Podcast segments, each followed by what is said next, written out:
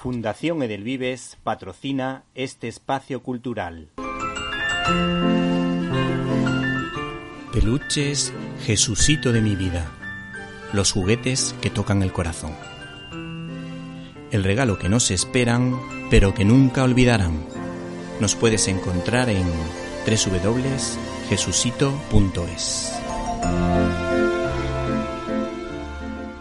De niños aprendimos a ser pícaros y también en la infancia del mundo hizo su aparición la picaresca.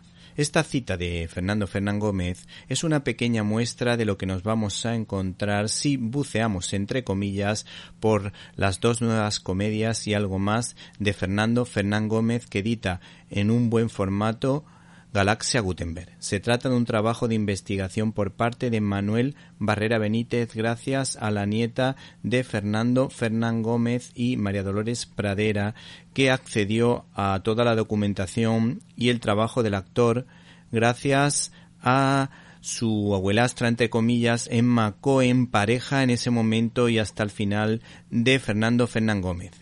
Ese gran actor, cineasta, director, guionista y prolífico escritor, ganador de todo lo ganable, Goya, Max, Nacional de Cine y de Teatro, que se encontraba subiendo la escalera de caracol de su casa. Por lo visto, este superdotado para la literatura escribía a un ritmo frenético. Por esa razón, este recopilatorio recoge dos comedias inéditas como Por parte de madre y Estebanillo, mencionadas por el autor de palabra pero nunca publicadas, así como el peculiar retablo de España titulado Madrid rompeolas de todas las Españas. Este ejemplar completa lo recogido en 2019 por dicha editorial, donde se recogían un buen ramillete de su obra teatral, de muchas de sus obras de teatro. Yo he disfrutado de su conferencia y me he leído el Estebanillo, que tiene momentos divertidos como aquellos en los que Fernando Fernán Gómez derriba la cuarta pared y se dirige al público, que es un homenaje al subgénero de la picaresca. Lazarillo de Tormes, El Buscón de Quevedo o El Tartufo de Molière, cargada de un humor negro que nada tiene que envidiar al de los Monty Python, como van a poder comprobar. Un enfermo dice, después de una guerra, este brazo lo conservo para ofrendarlo a Santa Úrsula, la patrona de mi pueblo. Y el Estebanillo le dice No tenéis demasiados talentos, no tenéis herencia, erais un soldado pobre y enfermo, ahora por lo menos tenéis un brazo. No me refiero al pegado al cuerpo, sino a ese otro que es de vuestra propiedad y podéis venderlo.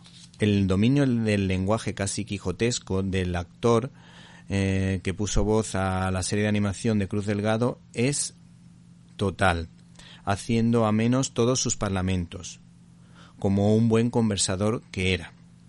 Este señor, curiosamente, y como anécdota, aprendió de los actores de Hollywood para moverse con naturalidad en sus películas y en el escenario, detalle que irritaba por lo visto a sus compañeros de reparto.